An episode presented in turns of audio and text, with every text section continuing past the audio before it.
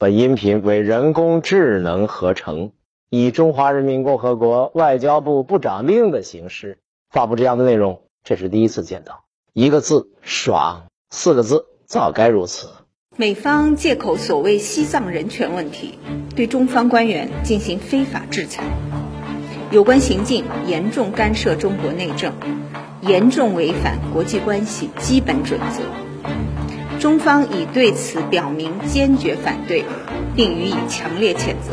针对美方上述错误行径，中方决定自即日起，对长期在涉华和涉藏问题上表现恶劣的美国前国务卿中国事务顾问余茂春和现国会行政部门中国委员会办公室副主任托德斯坦恩，采取反制措施。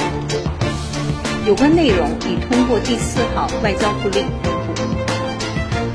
我们要再次强调，西藏事务纯属中国内政，美方没有权利、没有资格横加干涉。粗暴干涉中国内政，必将受到中方坚决反制。我们敦促美方撤销所谓制裁，停止干涉西藏事务和中国内政。祝顺讨逆。天所福也。播告必罢，明正其罪。以出卖祖国利益、伤害祖国利益的汉奸，必须给予惩治。无论其变换什么身份，无论其身居何地。二有了开头就好办，有一就有二，系列化、法制化，如此治理体系、治理能力建设，丰富了中国的法治实践、司法实践。三，我党当年在陕甘宁边区惩治汉奸有一系列的法令，特别是那些实施细则，当时深得人民拥护，对那些汉奸特务产生了极大的震慑作用。不惩治汉奸，不足以平民愤，不足以扩大我们的统一战线。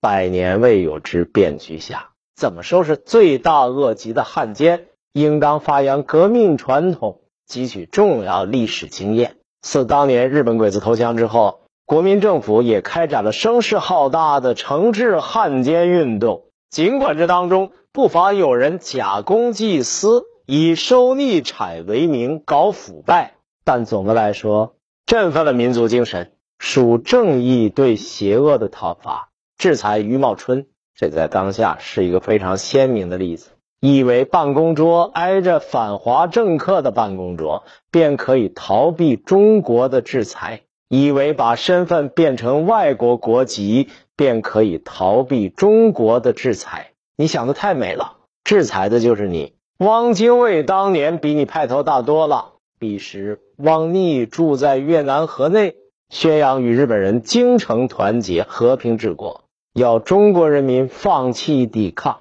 这位前清秀才的文采，比今天中国很多公知水平高得多，迷惑性也更强。他平时行踪诡秘，保镖里三层外三层，戴笠执行蒋总裁令，十八罗汉齐聚河内寻机杀贼。汪精卫虽然躲过河内之劫，终难逃脱晨光通讯社孙凤鸣打倒卖国贼的子弹。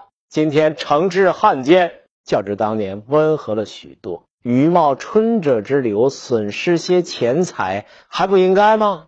制裁余茂春，惩前毖后作用更重要。有些没有混到余茂春地位的小汉奸、小喽啰、小混蛋，以为我暂时不回国，你也不能把我怎么着。他们彼此打气，比着说黑话，出坏主意，干尽损害祖国利益的勾当。余茂春的例子放在这儿，不怕你现在闹得坏，就怕你将来拉清单，与中国人民为敌，迟早要遭到清算。中方对余茂春等人采取反制裁措施，外交部部长另开了一个好头。